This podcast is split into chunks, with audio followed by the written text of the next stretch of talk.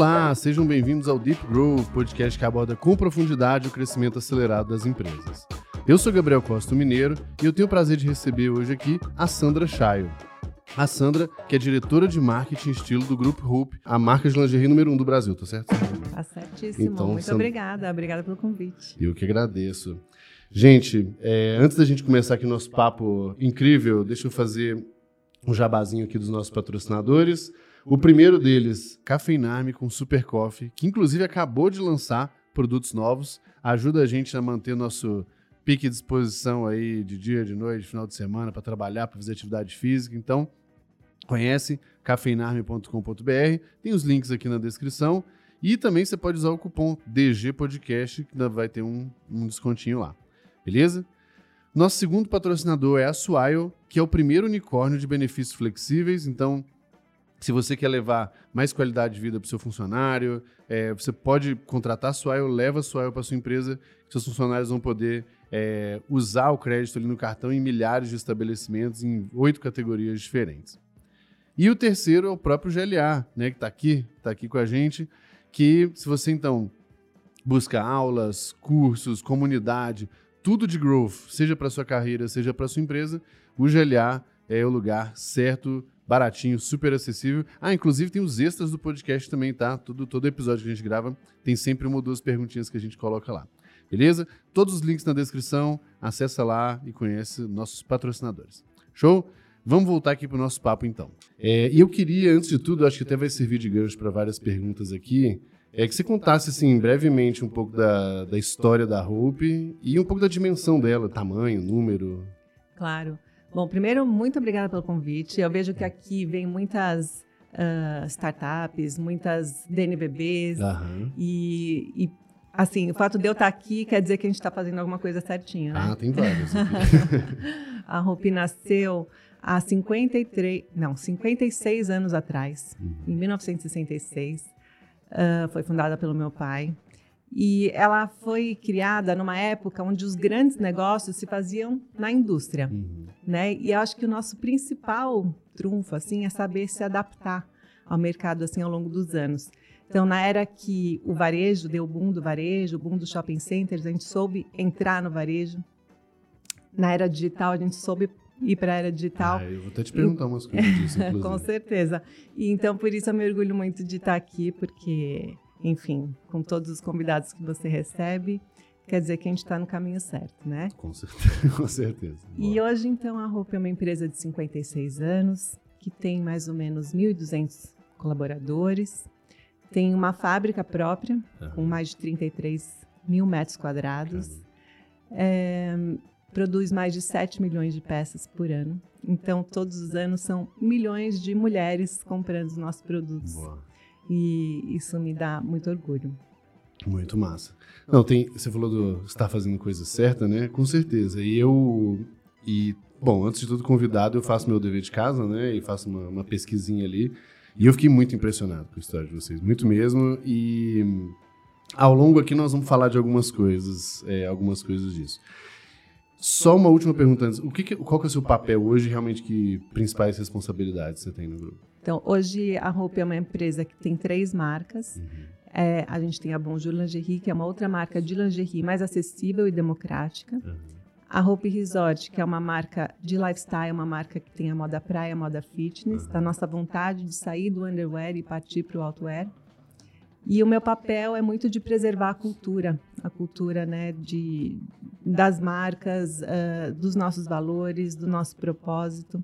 Cada uma das marcas e a empresa em si tem um propósito, tem uma razão de existir.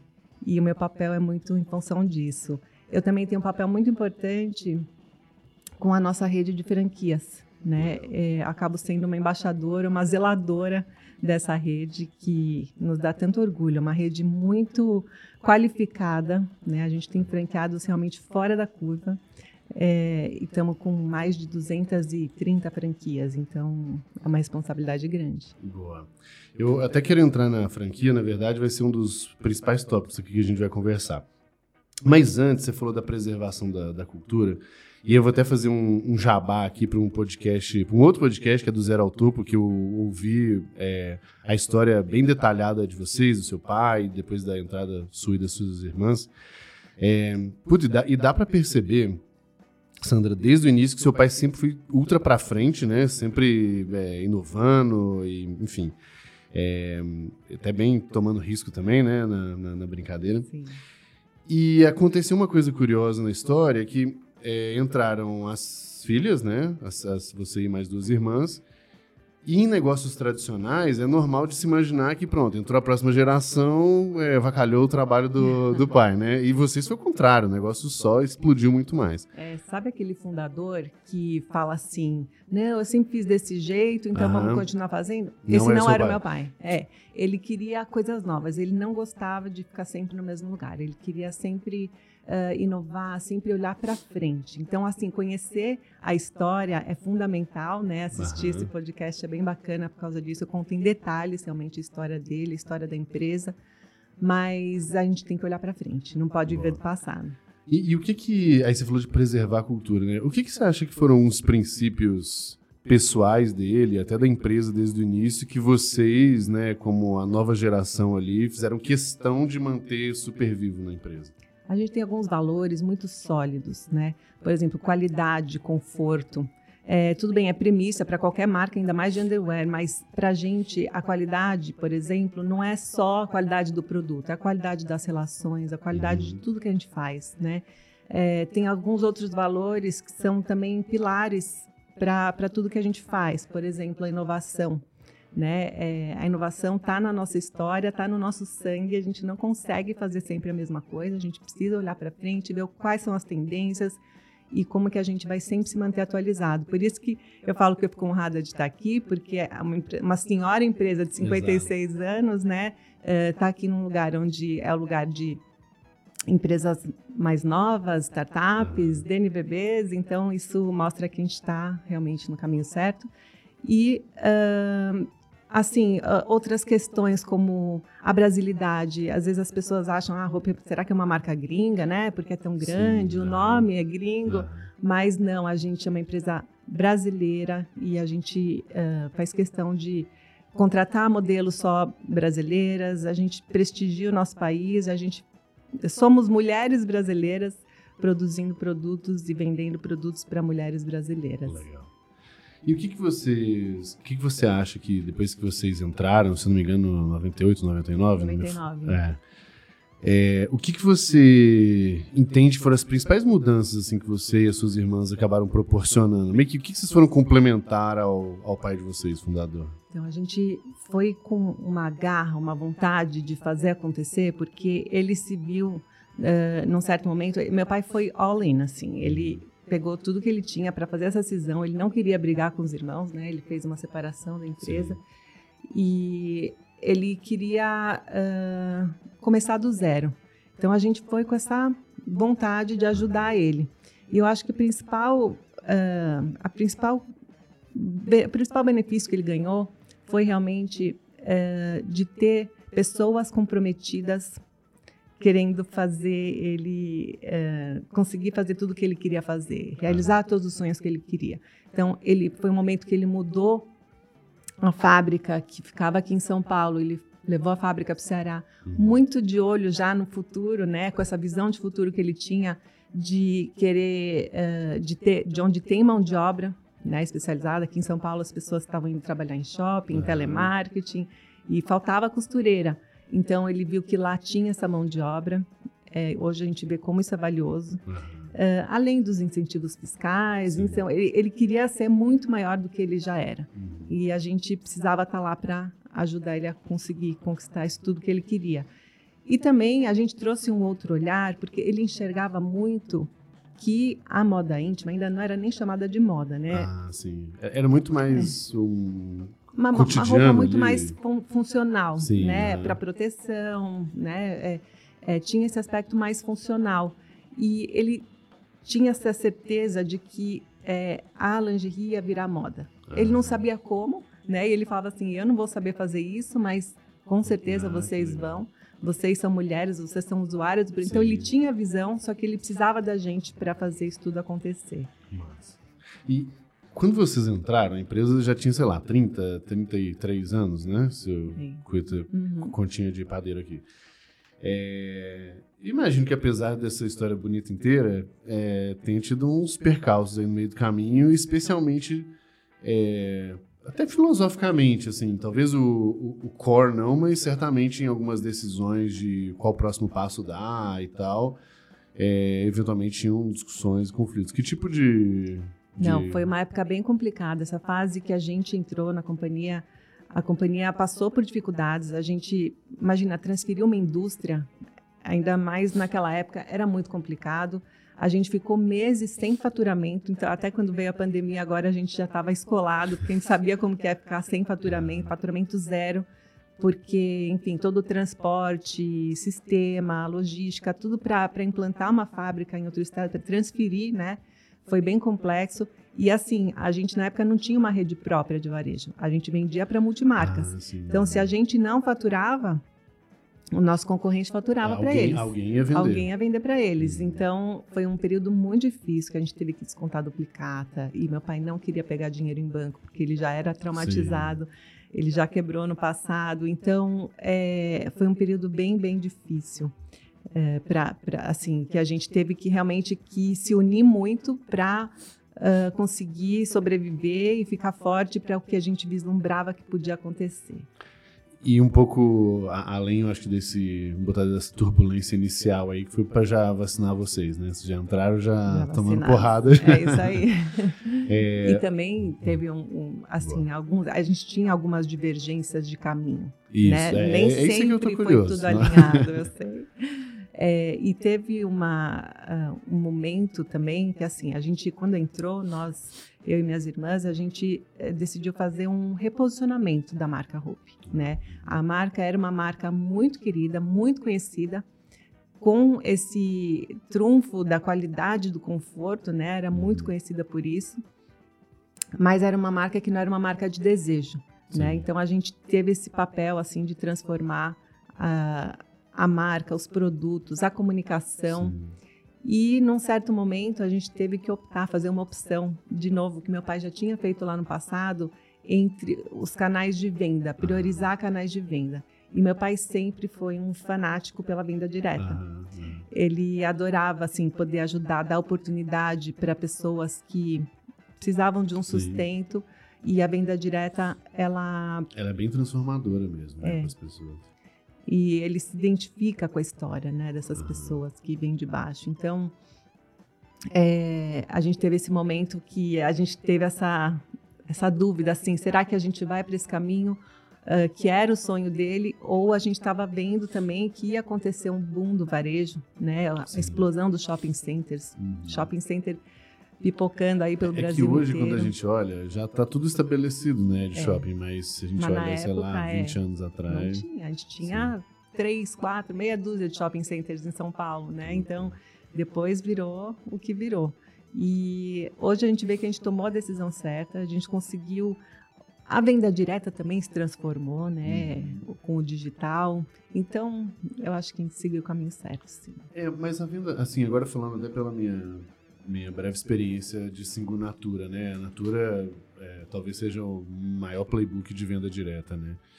E, e até porque a Avon faz parte, a Avon que, é, eu acho que começou antes ainda. Mas uma, uma coisa que eu sei que gera atrito, até antes do digital, é de fato o varejo ele compete com as suas é, revendedoras, né?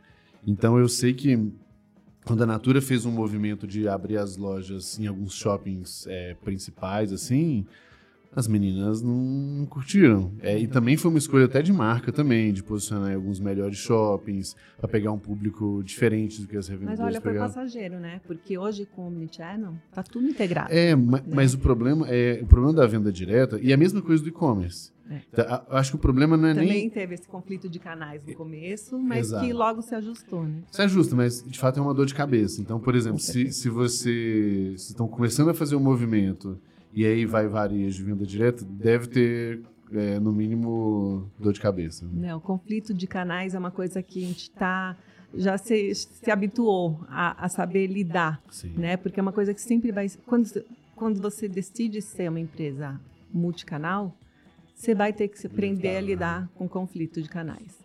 E o desafio é saber virar para o bem, né? Porque é, não tem crescimento sem dor. Então, é usar Sim. essa dor e fazer crescer realmente, potencializar e fazer crescer, conquistar mercado, conquistar share. É, eu, eu, eu acompanhei muito o nosso deal com a Natura. Foi. Te assinou, acho que foi abril de 2020. Então, pior momento do, né, da, Sim. da estourada ali. E eu vi que eles estavam é, so- sofrendo meio que assim, né? é, tomando as porradas, mas, mas indo pra frente. Com a história do digital, que foi uma digitalização bem acelerada das meninas, porque já existia um tanto de produto para fazer isso, mas ainda aquele negócio de, de ir, ou ir na casa, entregar e, e de estar lá no ambiente de trabalho sempre fez muita diferença no processo de venda da Natura. E aí, do nada, não tinha essa. Então, as meninas também foram. é, Foi o que você falou, juntou porque não tinha o que fazer. Se não juntasse, não ia vender. Né? E hoje em dia, as vendedoras, minhas vendedoras das lojas, as equipes de loja viraram revendedoras, né? Nossa. Hoje, com WhatsApp, com Exato. com a venda, ah, com essa venda que surgiu, né, Sim. que se acelerou através da pandemia, ah, acabou que virou todo mundo social seller, né? Mas, mas vocês. é, vocês entregam? Ou, ou ela, ou A ela gente- entrega? Tem a- as duas As duas opções. É, a gente está super integrado. ah, hoje você faz um pedido através do nosso e-commerce, você recebe da loja mais próxima, ah, ou da fábrica, ou do nosso CD, ou você pode retirar na loja, enfim, tem todas as moda- modalidades. Boa. É, porque uma coisa que eu sei que fez diferença na, nessa história do, do digital lá das meninas da Natura foi exatamente a. a- porque antes, né, para quem não conhece muito bem o playbook, é, as meninas elas faziam uma compra, né? Tinha dois modelos, né? Ou elas fazem compra e geram um estoquezinho, é, que é, geralmente as que estão crescendo mais fazem isso. Mas o principal é aquele esquema da revistinha, ela vai lá, anota um tanto de pedido, faz o pedido, aí, sei lá, 15 dias, 30 dias, chega o pedido, ela vai lá e pessoalmente entrega para a menina.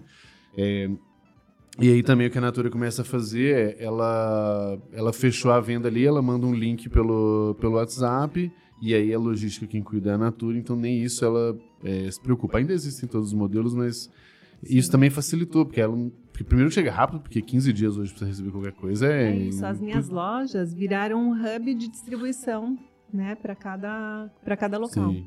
E as minhas equipes de loja viraram as revendedoras. Ah, e- é, transformou. é até curioso, porque no- na temporada passada eu entrevistei o Dominique, né, da Amaro, e a Amaro nasce como uma né, digital mesmo, e eles começam a fazer o movimento do- da- das guide shops, né? E aí uma das coisas que ele fala é, cara, antes de tudo, vira um centro logístico que permite entregar same day ou dois dias no Nordeste, por exemplo, coisa que nenhuma logística vai conseguir fazer se sai tudo, seja de São Paulo, seja de, É de onde for, né? A gente entrega em 24 horas. Pô, legal. O cliente fica muito satisfeito. É, né? então. É engraçado porque aí começa a virar um. Fica muito satisfeito, só que se começa. Qualquer coisa que demora mais de três dias, por exemplo, eu já fico meio desconfiado. assim, porque você fica totalmente mal acostumado, né? É que a. Hope tem essa coisa da confiança, né? A gente está tantos anos no mercado, todo mundo já tem Sim. ou já teve uma peça da Hope. A avó usava, a tia usava, a mãe usava, a filha vai usar. Então, tem essa coisa da confiança. Então, esse problema a gente, que não, a gente não tem, mas Não tem. é outra coisa. A, gente quer encantar realmente os Aham. nossos clientes. Eu acho que através desse tipo de, de, de relacionamento, né? A gente fica mais próximo, sai da loja, sai com um bilhetinho. A gente tem legal. que humanizar a venda. A venda no digital, ela é às vezes meio fria, Sim. né? Então, assim a gente consegue humanizar essa venda também. Legal. Vocês vendem muito por WhatsApp?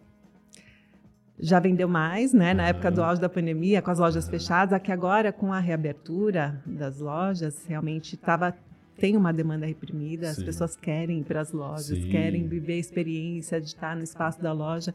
Então, é, não é mais como já foi Sim, na época das lojas fechadas, ou sim. que tava meio, o pessoal estava meio inseguro, né?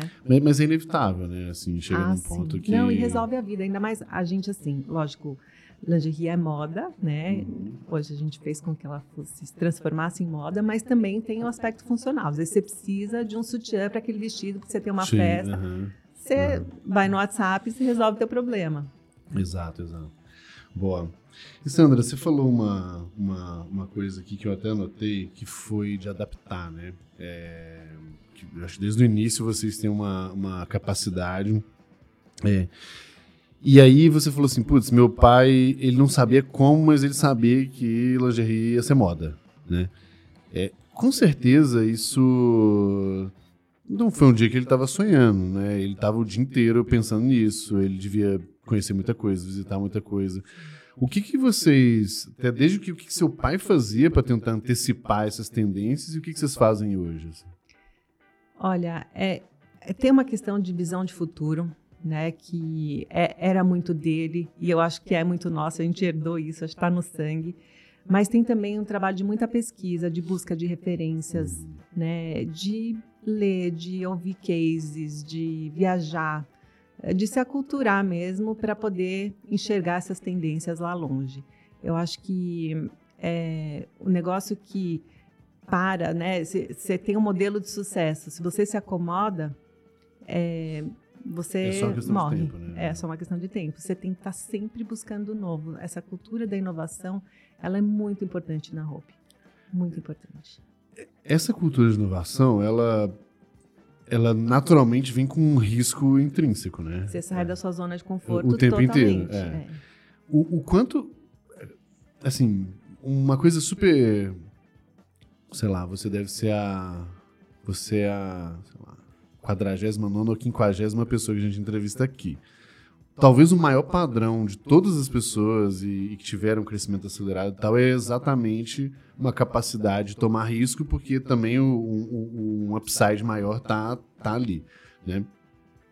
Só que não é muito simples esse processo. Até pessoalmente falando, o que, que você acha que... Como que você foi, entre aspas, ensinada, sabe, a, a, a tomar risco? Como, eu acho como que, que isso aconteceu? pelo exemplo, sabia? Uhum. Eu via ele assim, meu pai era muito corajoso muito. Até para ouvir. A gente, nós éramos meninas de 20 anos, 20 e poucos Sim, anos. Quando a gente entrou no negócio, para você ter um, você ter um negócio na sua mão, para você ouvir pessoas de 20 anos, eu falo, você eu não sei tá se eu ouviria corajoso. meus filhos. É, já, já é um ato de coragem. Meu pai tem uma história de coragem que vem lá do Líbano. Meu pai era uhum. libanês, ele uh, não tinha dinheiro, ele foi órfão muito cedo, ele pulava das rochas no mar para recolher moeda dos turistas. Então, você pular numa rocha, sei lá, dois, três, cinco metros de altura, já tem que ter uma certa coragem. Um Eu acho que isso era muito inato nele, assim, parafuso solto. Mas é, essa coisa da coragem não é assim, a ah, coragem só nos negócios. Acho que é coragem na Sim, vida. É. Acho que a gente tem que tomar decisões uh, pessoais, em relação a relacionamentos, em relação a ter ou não ter filhos, uhum. a, tudo é risco, né? Perfeito. Tudo tem que ter coragem para tudo que a gente faz na vida. E eu acho que esse é um traço da personalidade. Eu acho que a gente aprendeu muito com o exemplo. Boa, muito legal. É, esse aí pessoalmente falando, o o que eu e minha esposa a gente fica pensando para as crianças é exatamente assim, cara, como não criar crianças medrosas. É, sabe, como. Puta, meu filho é um capetinho, assim, né? Então ele começa a escalar nas coisas, subir nas coisas, a gente fala, tá, aonde que a gente tá, tá cruzando a segura, mas não posso ficar podando demais, porque se desde o início a gente só segura, segura, segura, não tem como exigir uma pessoa corajosa, tomadora de risco e tal. Então, provavelmente seu pai devia ter dentro de casa isso o tempo inteiro também. Sabe como que ele me ensinou a nadar? Eu ouvi essa história, essa história? É um absurdo, mas pode contar mas assim. É, é, é, assim, isso. E, e, aí quando eu soube, quando eu me dei por. Virei gente, ah. né? E soube dessa história. Depois eu fui falar, agora na pandemia eu falei muito, por causa da coragem, né? De, de resiliência também. Tá? também. Mas eu descobri que ele fez isso com várias outras pessoas, né? Ele queria desenvolver, tocar a vida de outras pessoas, e esse foi, era o jeito dele, né? O jeitão dele de, de estimular. Mas é ele simplesmente me tacou de um trampolim na piscina, eu tinha três anos, e falou: se vira, né? Sua mãe devia estar numa alegria. Minha mãe só... ficou desesperada, mas ele falou: não, deixa, ela tem que aprender a se virar sozinha. Então, acho que é, é, é isso que a gente, nós como pais, né? Eu acho que isso a gente tem que muito estimular nos nossos filhos de essa coisa de é, criar raízes para que eles queiram ah. sempre estar por perto, sempre voltar, mas de dar asas para fazer eles terem condições de voar. Boa. Eu não vou usar o mesmo método com meus filhos, não, não mas, né? eu, mas eu vou. Não é pra tanto. É, mas eu vou tentar estimular. Você é corajoso, mesmo, mas nem tanto. É, estimular a coragem de outras formas. Legal. Bom, tem dois assuntos que eu quero é, que eu quero que a gente fale aqui. É, daria para ficar bastante tempo falando um pouco dessa questão de, de cultura mesmo, que ela é, ela é muito determinante né, no crescimento de vocês. Mas tem duas coisas que, que para mim são muito importantes perguntar para vocês, especialmente porque eu quero aprender mesmo, tá? Então, vamos lá. A primeira, é, vamos botar a primeira categoria ali, é um pouco sobre campanha publicitária, mídia off, uso de celebridade, várias coisas que eu comecei a fazer um pouquinho, tomei um tanto de porrada, eu queria ouvir um pouquinho de você. E antes, até para os nossos ouvintes e espectadores aqui, quando estava estudando o caso de vocês, é, pô, vocês foram o primeiro merchan na TV, na história da TV. Na Globo, em 85, se não me falha a memória. 1985 era a época que estava explodindo as novelas, né, no Brasil, a Globo fazendo essas novelas, e estava tendo essa novela que foi a primeira novela de maior sucesso, assim, que todas as casas que tinham uma televisão estavam assistindo. Estavam assistindo, era 100% de audiência. assistindo, vale a pena ver de novo? Rock Santeiro? Você assistiu? era divertido, né? E eu também, eu me lembro da época, eu era pequena, tinha 10 anos, mas é, na época eu me lembro que foi realmente um estouro, assim, e, e, um belo dia, o meu pai estava assistindo, vendo a novela, né, como todo mundo. Ele liga para o publicitário que atendia a conta da roupa na época e falou: Olha, eu quero entrar nessa novela. Aí o publicitário falou: Ótimo, vou fazer um comercial e a gente entra no intervalo da novela. Ele falou: Não, não, você não está entendendo. Eu quero estar tá dentro da novela. Quero meu produto lá, quero os personagens falando da minha marca. É porque e... o comercial todo mundo dá aquela desligada, né? É. Dentro da novela não. E não é que nem hoje que isso é normal, Sim, né? né? Super merchan se vende. A, a, própria Globo usa o case da Hope para vender merchandising, né? Para uhum. patrocinadores, né? Hoje tem carro, tem banco, tem, tem, tem de tudo, ah. né? E na época não, foi uma coisa muito inusitada, essa coisa de enxergar uma coisa que ninguém está vendo e foi uma oportunidade, ele conseguiu entrar na novela, era uma novela que tinha uma, é, uma cidade interior, que tinha a praça, a igreja tal, e ele colocou um outdoor, que era um outro marco, uma marca registrada da roupa, ele gostava muito de mídia exterior, ele tinha painéis próprios aqui em São Paulo, ele chegou a ter 35 painéis próprios, que ele ia lá e construía. Construía o poste, construía a empena. Ele viu uma empena de um prédio, ele ia lá e construía a empena. Ele gostava muito dessa mídia. Ele falava que não tem mídia melhor. Você está indo para o teu trabalho, é o teu caminho todo, todo dia, dia. Você, tua marca está lá marcando presença. Você está tendo contato com a marca. Então ele gostava dessa mídia, colocou uma, meteu um outdoor lá no meio da cidade e foi um super sucesso. E na época não era assim cronometrado igual hoje. Sim o cachê para os. Ninguém fazia a menor ideia, na verdade, não. como nem fazer o negócio. Como foi né? o primeiro, né? Então uh, teve algumas, uh, alguns aprendizados né, para a própria Globo e com isso ele teve uma explosão. Foi nesse momento que ele teve que optar, porque as vendas cresceram tanto no varejo que ele teve que optar se ele continuava investindo na venda direta, que era a paixão dele, ou se ele atendia os clientes de varejo que queriam comprar. Então, foi um momento decisório assim na vida dele, mas teve, tiveram vários outros cases de inovação em marketing. É, primeiro o Busdor, né, aquela propaganda uhum. em ônibus, ele viajava muito, então ele na viagem em Nova York ele viu que propaganda em ônibus, né, ah, sim, era, é, era super comum lá. Ele falou, pô, por que não tem aqui no Brasil? Aí ele ia nas prefeituras, ia procurava as empresas de, e negociava. Uh, até para provar a lei, para poder ter comunicação nos ônibus. Nossa, é verdade, tem isso, né? E propaganda em estádio de futebol, em jogo de futebol, que hoje é super comum uhum. também. Ele, ele nunca foi um fanático por futebol, mas, mas ele... ele sabia que tinha muita gente assistindo e pronto. Tinha muita, né? Ele tinha uma marca de moda íntima masculina na época, ele falou, não, que, ah, que aqui. foi aqui depois que separou Quando dos foi pros irmãos, né? Isso, ficou com os irmãos e ele ficou com o feminino. E vários outros cases de inovação. E meu pai, assim, era uma pessoa... É, ele já tinha uma certa idade quando essa explosão do, do digital aconteceu E ele não era bom com tecnologia, o celular, ele tinha dificuldades tal, mas ele gostava de, ele tinha tudo, ele tinha todas as redes sociais, tinha LinkedIn, tinha Facebook, tinha Instagram, ele tinha tudo. Uh, mas ele não sabia mexer muito bem, mas ele já enxergava, no começo dos anos 2000, quando a gente inaugurou a primeira franquia, ele já queria que tivesse integrado com e-commerce, que também foi um dos primeiros e-commerces de moda do Brasil. Em março de 2006, a gente lançou o nosso e-commerce. É, nem tinha plataforma para receber os nossos SKUs, né? Eu tinha, era tudo muito complexo mas é, a gente teve um, mas era, um dos era primeiros e-commerce. Uma pegada de vitrine ou de fato a galera começou a comprar e, mesmo e é, era assim, é, a gente estava lançando um produto muito inovador que eram as calcinhas nude, que é aquela calcinha que não tem costura Sim. nem elástico. Uh, e não tinha realmente no Brasil nem no mundo. A gente foi super pioneiro, uma, uma inovação aí de produto, né, não de marketing e que não marca tal. E a gente fez uma campanha bombástica uh, usando essa mídia exterior, né, desses painéis próprios que ele tinha. Depois eu conto mais dela. Só que é, a gente estava lançando um produto tão legal e a gente só vendia em multimarcas, hum, né? Multimarcas ah, e no grande varejo, tipo loja de departamento e tal. E aí eu pensava assim também, poxa, minhas amigas vão em loja de departamento, Sim. não vão nessas lojas multimarcas. Mas é um produto para elas. Né? É um produto para elas. Todo mundo tem que ter acesso a esse produto. Então, o jeito de ter essa acessibilidade era criar um e-commerce, ah, né? E aí foi é, por esse lado que a gente foi para lançar o primeiro e-commerce.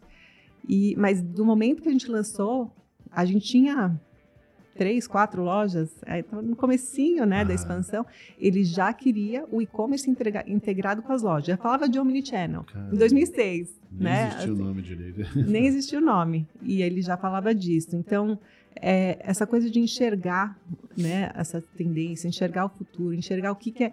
Assim, não tinha nem tecnologia para isso. Uhum. É, mas, assim, quando veio a tecnologia, a gente já tinha essa vontade e a gente já estava preparado para fazer isso acontecer. Massa, muito bom. E aí, falando dessa campanha, se eu não me engano, foi dessa. É, então, vou misturar dois assuntos. O negócio você falou que o negócio está na minha cabeça. Quando, quando a gente fala muito de, de growth, tem muito um viés grande de performance, de dados, de medir, né, e de ver, e, e de quantificar, e ver ROI, aquela coisa toda. É, e aí no nosso mundo existe uma dificuldade muito grande com qualquer coisa é, offline, qualquer coisa maior, é, exatamente porque não dá mesmo para você, na vírgula, ver o que, que aconteceu. É, e a gente fez, na época lá da Singu, a gente fez até um, um deal onde a Débora Seco virou nossa sócia, e aí meio que embaixadora também e tal. E aí muita gente, muita gente mesmo me faz uma pergunta que eu não sei responder, então vou fazer, fazer para você. É, como que vocês...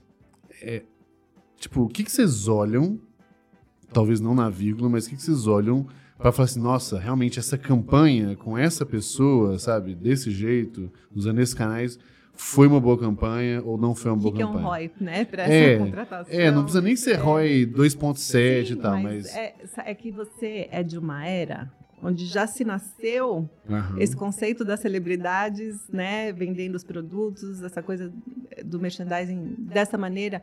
Quando a gente começou, ainda não existia. Sim. Que foi o do caso da Cicarelli? Que foi, que foi por acaso. Nessa campanha Nessa que a gente lançou as calcinhas nude, a gente estava com dificuldade de encontrar modelo no Brasil. Uma época que o dólar estava muito favorável para as todas as modelos estavam morando fora. Uh, fora.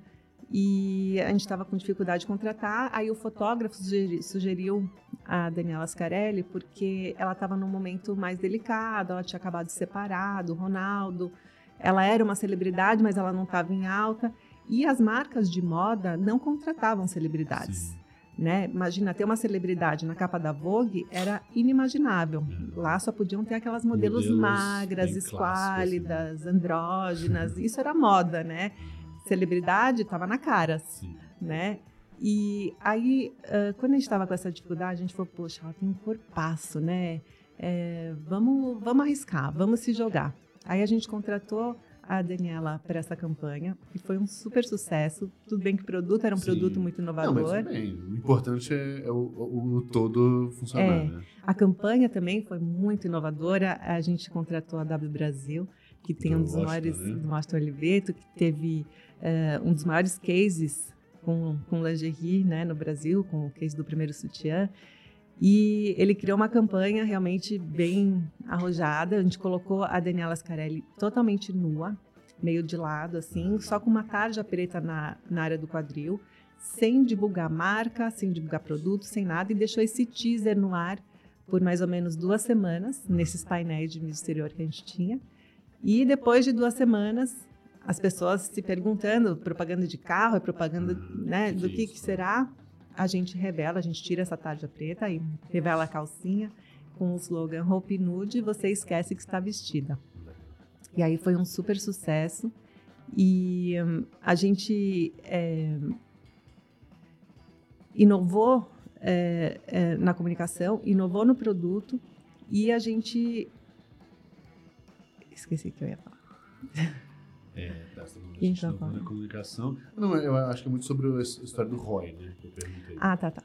Bom, e aí a gente teve esse case aí de lançar uma celebridade numa campanha de moda. Uhum. É, depois dela, a gente gostou da brincadeira. Depois ainda tiveram alguns outros percalços. A gente teve o primeiro cancelamento da ah, é? história, é? que foi uh, o seguinte: ela conseguiu tirar o YouTube do ar. Ela teve uma, um, um episódio ah, sim, que ela protagonizou praia. cenas quentes numa uhum. praia com o namorado na época e é, isso viralizou. Uhum. Foi um dos primeiros casos também de viralizar.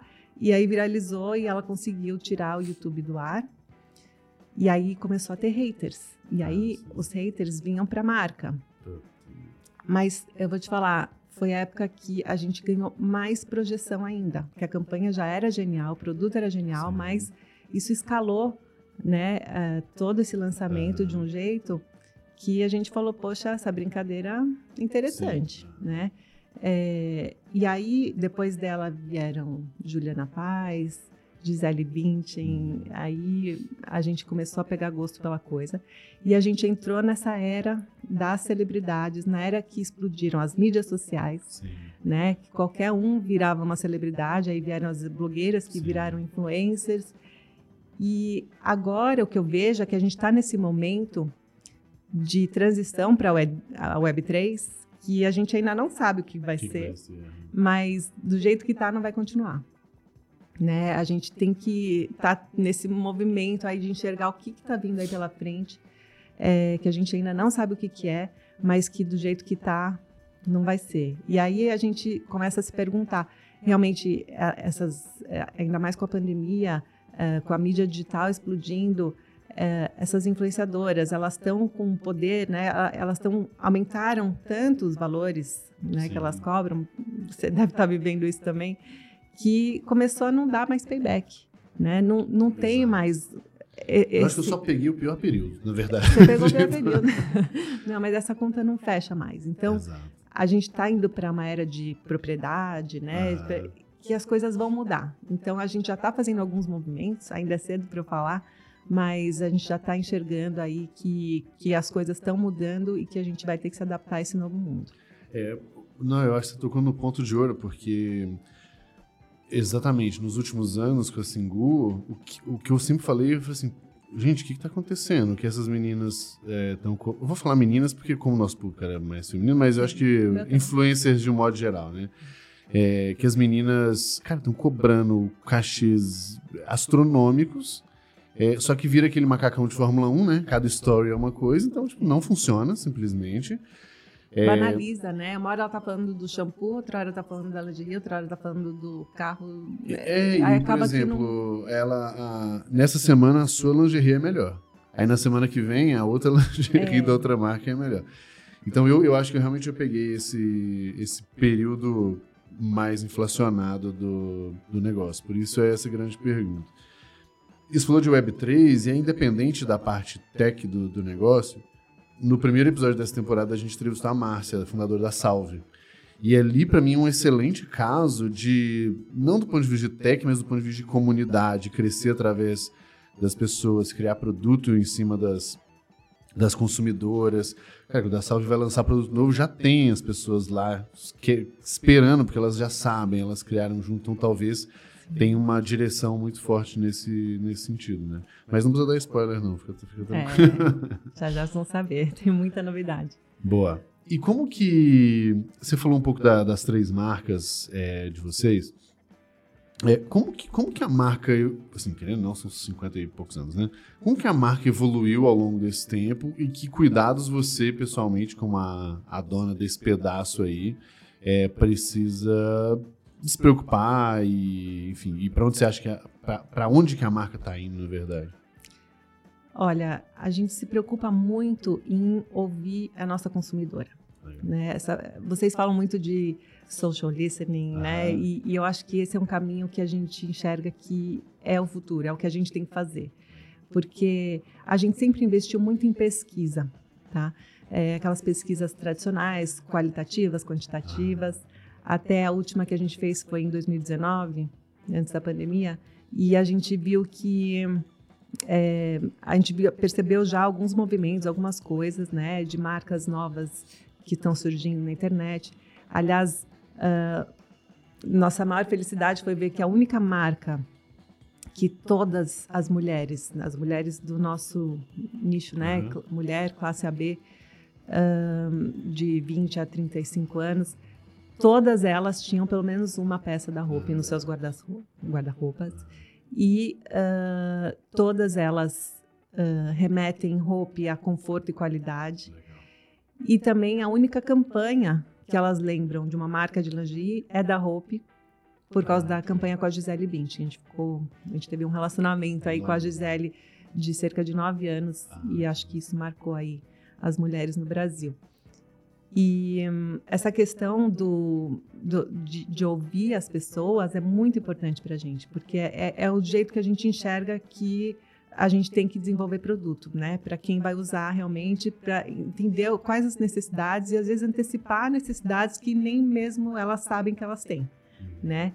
E então ouvir é muito importante. Agora tem um caso muito legal de construção de um produto feito com as nossas clientes. Né? É, a gente, todo mês de outubro, a gente faz alguma campanha para o Outubro Rosa, né? Porque a gente vende sutiã, uma peça tão íntima, tão ligada ao corpo, a esse problema do câncer de mama.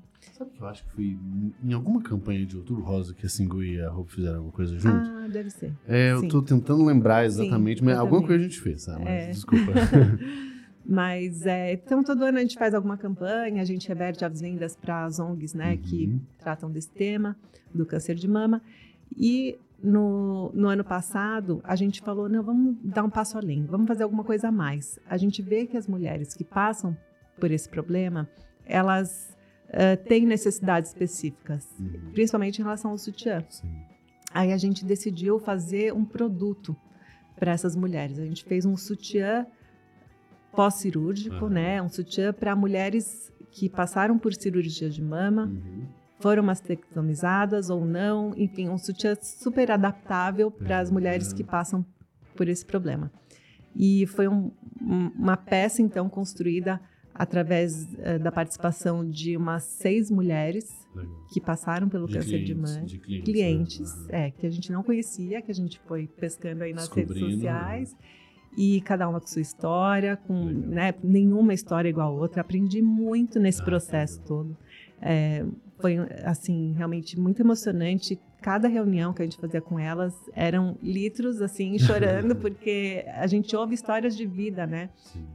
Mas o mais legal é que a gente ouve também as necessidades, né? A gente aprendeu, por exemplo, que a gente não pode vender prótese né, para mulheres que não têm uma das mamas, tá? A gente não pode, é, essas próteses elas são doadas.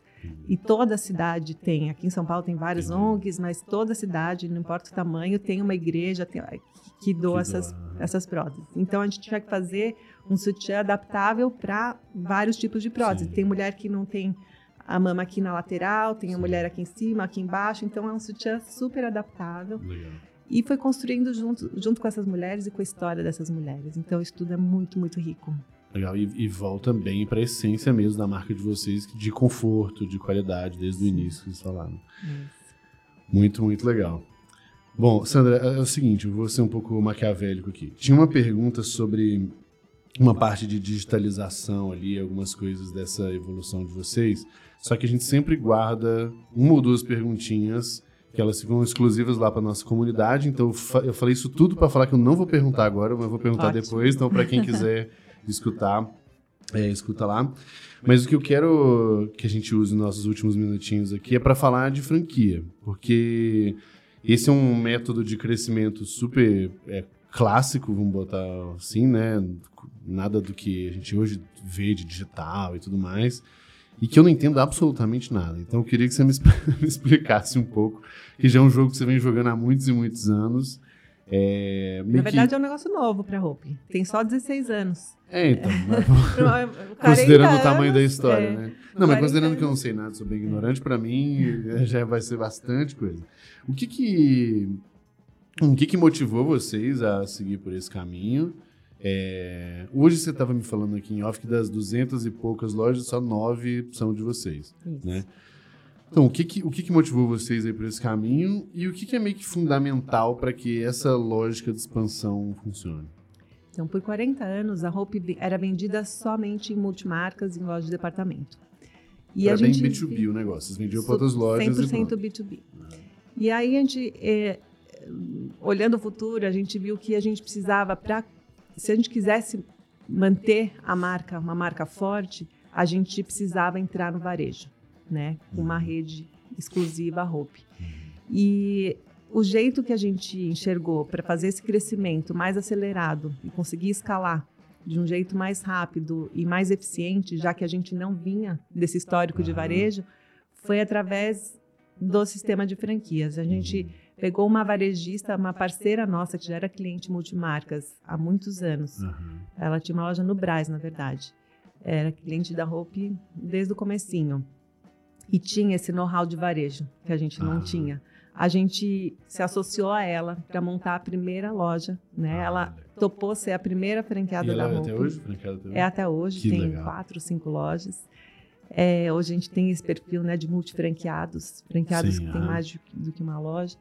E, mas ela que puxou a fila, ela ensinou a gente a varejar, a gente fala, a fazer varejo, né? E a gente inaugurou a primeira loja em dezembro de 2005, né? Naquela correria de final de ano. E assim, a gente não sabia nada, né? A gente não sabia, até assim, esquema de lançamento de produto. Hoje em dia a gente lança uma coleção por semana, né? Mas até chegar nisso, a gente lançava uma coleção por ano. Até chegar ali foi um processo longo, a gente foi aprendendo a fazer visual merchandising, enfim, todos os temas né, que envolvem o varejo, a gente foi aprendendo a fazer lá na raça. E através uh, dessa primeira franquia, a gente ficou um ano estudando, vendo se era um modelo rentável, ah, tanto para o franqueado quanto para nós como franqueadores. Uhum a gente viu que era, que o mercado estava cedendo por isso, porque no nosso, no nosso meio, né, moda íntima, não tinha ainda nenhuma outra grande rede de varejo. E eu acho que essa nossa liderança né, na, na, no varejo de moda íntima feminina é justamente por termos sido os pioneiros, né, os primeiros. E aí foi no primeiro ano uma loja, então no segundo ano a gente abriu mais três, aí depois nove, aí foi crescendo em progressão geométrica. E hoje a gente tem né, todo esse know-how que o varejo exige, tem essa rede aí escalada e temos projeção para chegar em 700 lojas até o final de 2025. Vixe. Falando nessa expansão de franquias, o que que, o que, que é meio fundamental para esse negócio funcionar de verdade? Olha, é... pessoas é, não adianta você ter. A, a, gente fala que a gente tem a fórmula do sucesso, né? A gente tem a receita do bolo prontinha, mas tá. se a outra pessoa não é a pessoa certa, Sim. por valores, por momento de vida, tem Sim. vários fatores, né, que podem influenciar. É, mas é um casamento, então tem que dar tudo muito certo. A gente tem um dos menores índices de repasses assim no mercado de franquias, mas, mas tem. E, e justamente por causa disso, porque a gente nunca sabe o que o outro lado está passando, né? Sim.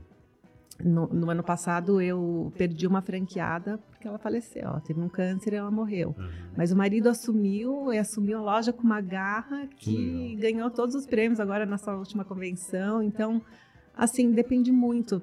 Ele poderia ter caído, mas ele se provou muito fiel Sim. aos nossos valores de resiliência, uhum. de qualidade, de inovação. Né? Ele, ele se reinventou e ele fez a coisa acontecer. Então, Acho que é isso que Massa. faz funcionar. Né? E aí você, você tinha falado um pouco antes que lá, talvez na primeira pergunta do seu papel, né, primeira e segunda pergunta, é, que você tem esse papel meio, meio, essa entidade que acompanha, né, as franquias, os franqueados e tal. O que, que é exatamente esse papel? É, assim, franquia foi uma ideia minha, tá? É, a gente chegou à conclusão que a gente precisava entrar no varejo, né? A gente optou entre venda direta e varejo, optamos pelo varejo. E eu me sinto muito responsável, Sim. né, em zelar pela pelo qualidade filho, da né? rede, pelo meu filho e, e pela qualidade da rede e principalmente por fazer o meu franqueado ganhar dinheiro. Uhum. Se ele ganha dinheiro, se ele está feliz, as coisas fluem. Se ele não está, tem algum desalinhamento de valores, se tem algum desalinhamento, uh, se, se, ele não está feliz, se ele não está uh, tirando desse, ele está empreendendo. E se ele não está tirando desse empreendimento o que ele quer, as coisas não são boas nem para ele e nem para mim. Sim. Então meu papel é muito de é, analisar, muito analítico, né, nesse ponto, de ver uma por uma das lojas, né? Não tem, não tem como generalizar. Cada Sim, caso é um caso. E, e ver assim situação de vida do empreendedor, situação do, às vezes o shopping muda, Sim. vai para um outro lado, às vezes a, a, a rua muda, às vezes é, tem, são tantos fatores que podem acontecer, principalmente ao longo dos anos. Ao longo dos anos, eu brinco, são só 16 anos, né, de, de franquia. Sim mas é, ao longo desses 16 anos, as pessoas mudaram muito, o varejo mudou muito, os shoppings mudaram muito. Tem shopping que virou shopping popular, tem outro shopping que virou um shopping Sim. mais elitizado. Um corredor que passou a ser um corredor de serviços e aí teve que mudar de ponto. Então, é muita história, muita coisa que aconteceu. Sim. Mas eu vejo que é muito um trabalho de individualização. Sim, assim. de apoio, mas de uma forma bem personalizada. Né? Que, que, tipo de ajuda mais que tipo de pedido de ajuda mais vem para vocês, por exemplo? Olha, uh, a gente está no momento uh, de negociação com shoppings, né? A gente está expandindo muito agora com loja de rua, tá? Uhum. A gente tem até um modelo novo, que é um modelo duo, que é, ele une as duas marcas, a Hope e a Hope Resort, uhum. que ele ainda é para cidades pequenas, de menos de 200 mil habitantes, uh, mas é um modelo que está expandindo muito rápido porque ele é um muito bom negócio, né? Agora, as lojas uh, monomarcas, né, Hope, tanto Hope quanto Hope Resort. Hope Resort é uma rede que está nascendo ainda, né, é uma marca muito nova. Mas as franquias da Hope têm uma necessidade muito grande de negociar com os shoppings. Uh, os shoppings sofreram muito com a pandemia, não tem dúvida, assim como os meus empresários, meus franqueados. Mas um, eles estão nesse momento né, de reajustes, então até os próprios shoppings estão tendo que se reinventar. Né? É, como eu falei, os corredores mudam, lojas fecharam, eles estão tendo que se readequar e muitas vezes a conta acaba caindo para o franqueado. Então a gente tem esse papel de, de ajudar eles, isso está sendo uma demanda bem importante aí nesse último ano.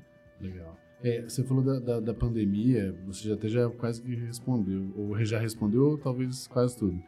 Porque uma das. A gente falou mais cedo, né? A pandemia é, ela forçou uma, um, um, método ali de, de venda né, digital, mais one-on-one -on -one e tal. E agora voltando para a loja, beleza. E, o, e, a, e, a, própria natureza dos shoppings e os economics por trás, que provavelmente é muito isso, né? O, se, se, muda ali, muda o lugar, muda o preço, e aí aquele preço novo talvez não, não cabe na, na conta do, do, do franqueado. Na pandemia, o que, que, o que, que vocês, como é, empresa mesmo, não, não talvez não individualmente, mas o que, que vocês evoluíram, seja de tecnologia, de processo, de, do playbook de franquias, o que vocês evoluíram para poder adaptar? Nossa, aí? muito, porque até o próprio Omnichannel a gente estava com uma dificuldade de tecnologia, que a gente teve que voltar algumas casinhas, a gente tirou o Omnichannel que a gente estava implantando, porque a gente estava com um sistema que não estava funcionando, trocamos de sistema, Mas mesmo assim, enquanto a gente fazia essa troca toda mais macro, a gente fez um aplicativo em 20 dias. A, a, a gente fechou, as, as, lojas fecharam no dia 18 de março. É, em 20 dias a gente implantou um aplicativo que fazia esse Omnichannel, né, através do, do aplicativo de, de celular. Então as lojas que tinham acesso aos seus estoques, porque teve algumas que o shopping não permitia é entrar, as que tinham acesso começaram a poder voltar a faturar né, de algum jeito através do aplicativo. No dia seguinte, a gente já tinha o WhatsApp no nosso site, no nosso Instagram, de todas as lojas do Brasil. Então, a gente começou a, a, a evoluir nesse sentido de, de tornar a marca acessível em canais que antes não eram para todo mundo. Mas a gente teve um papel muito grande de uh, auxiliar, de suportar os nossos franqueados. Sim. Os nossos, não só os franqueados, mas os lojistas em geral. É, a gente tem outros 3 mil pontos de venda, né? A, a, além das franquias. E a gente pensou o seguinte: se esses caras não saírem vivos dessa, a gente também não vai. É, então a gente precisa ajudar eles assim, 360, a vender mais, a aguentar mais sim. os custos que eles têm e, enfim, a gente tomou uma série de medidas né, para que eles continuassem vendendo, e isso acelerou a nossa digitalização, mas também a gente deu uma série de apoio para eles. Uh, morais, né? A, a gente intensificou a nossa comunicação com eles. Imagina que na primeira transmissão que a gente fez ao vivo foi no dia 19. Né? Fechou e dia 18, fechou 19, dia... Não, foi no dia que fechou. Foi no dia 18, então. É, no dia que fechou, a primeira, primeiro shopping que anunciou que ia fechar foi no Rio de Janeiro, ah. se não me engano, Barra Shopping. A gente falou, não, a gente precisa dar um conforto porque vai fechar o Brasil inteiro. Então vamos dar um conforto para eles, vamos conversar, vamos colocar a nossa cara, mostrar que a gente está aqui. E está preocupado. E não tinha Zoom, a gente não, não sabia ainda as ferramentas. A gente foi para um estúdio, montou um link ao vivo para fazer essa transmissão. Então, essa coisa da comunicação com eles, né, que hoje se perpetua, hoje a gente tem uma comunicação muito mais ágil, muito mais uhum. frequente com eles, né? Lógico, no, no auge da pandemia era semanal, depois passou a ser quinzenal. Hoje em dia, mensal, a gente voltou a ter os nossos encontros presenciais, a gente teve ah, a nossa convenção no mês passado. Mas, enfim, essa coisa da comunicação acho que foi um avanço tecnológico sim, importante. Sim. É, fora as outras ajudas que a gente deu para eles em termos de produtos, de segurar produtos, né? A gente estava véspera de lançamento de coleção, a gente segurou todos os produtos no nosso CD em vez de faturar para eles. As que já estavam em trânsito, a gente recolheu de volta. A gente deu prazo de pagamento, enfim, deu prazo de pagamento. É que no fim do dia o, o franqueado precisa muito entender que vocês estão jogando o mesmo jogo, né? Que estão com Isso. interesses bem alinhados a e gente tá tal. Tá junto. Porque é, não adianta estar junto só quando a coisa tá boa, né? Aí é, é fácil. Né? Aí é fácil. imagino que esse negócio deve ter tirado um pouco seu, seu sono nessa época. Olha, foi uma época bem difícil porque é, a pandemia começou em março. E em janeiro eu tinha perdido meu pai. Nossa, então eu estava vivendo o luto ainda e aí veio aquela notícia, falei não, não pode estar acontecendo é possível, isso, né? É, e mas isso mostrou de novo a questão dos valor, nossos valores, né? da nossa cultura de resiliência, de nessas horas ir lá levantar e realmente colocar a mão na massa e fazer acontecer. Muito massa. Bom, duas últimas perguntas. Pra, é, tô, tô, calibrando o tempo aqui. Podia fazer mais umas, uma, uma hora de conversa. tá é, gostoso o papo. O que que... A gente falou sobre o que, que tirou seu sono lá em 2020. O que, que tirou seu sono hoje? Ah, tantas coisas. A gente sempre quer mais, né? Eu acho que crescimento, a gente tem uma grande frustração na Hope, que a marca é muito conhecida, né? Como a gente falou, uh, ela tem uma imagem de ser muito maior do que ela é. E a gente quer conquistar share, mas não por ganância. Uhum. A gente quer realmente fazer Talvez parte. Talvez sabe que dá, né? Talvez por isso. Não só porque dá, mas porque a gente quer realmente estar tá fazer parte da vida das pessoas. É, a moda íntima ela acompanha a gente no momento que você acorda Sim. até quando você vai dormir, né? Na saúde e na doença. Em absolutamente todas as idades. Todas as idades, todos os momentos da vida. Né? Eu tô lá no primeiro date, tô no uhum. casamento, tô no nascimento do primeiro filho, quando for velhinha, tô em todos os momentos da vida. E eu acho que é, é isso que, que a gente tem tesão, assim, de participar da vida das pessoas, fazer parte da vida das pessoas. Muito massa. Bom, nossa última pergunta, Sandra, é... Mas pelo, ah, desculpa, só voltando, mas pelo menos esse é, um, esse é uma tirada de sono boa, né? né? Uma, de uma ambição e não da dor de cabeça, como foi a da pandemia. É verdade. Boa. É, a gente sempre faz uma última pergunta igual para todas as pessoas, que a gente pede três recomendações é, de coisas para o nosso público, para três conteúdos. E aí pode ser tanto livro, quanto gente para seguir, quanto curso, quanto o que você entender. E pode ser tanto do viés profissional quanto pessoal também, para as pessoas se desenvolverem. Então, três coisas que para você foram importantes que você recomenda para os nossos Então, para começar, vou falar de um livro, que é o Comece pelo Porquê, do Simon ah, Sinek. Simon que eu acho que todo empreendedor deveria ler, não importa em qual área atue, mas eu acho que é, a gente saber o nosso porquê, né? Por que, que a gente existe é fundamental para a gente não só fazer o que a gente faz, mas para a gente engajar as pessoas a fazerem com a gente, porque só a gente não faz nada, né? E um, para vender o sonho, né? No fim do dia, o empreendedor ele precisa o tempo inteiro vender o sonho. É, eu falo para funcionário, para os meus colaboradores, para os meus franqueados, para as minhas clientes, que assim a gente não só fabrica e vende lingerie, Sim. a gente constrói catedrais, assim, Legal. literalmente. A gente é, faz parte da vida das pessoas e a gente promove a prosperidade. Enfim, tem todos lá os nossos sonhos aí no nosso discurso.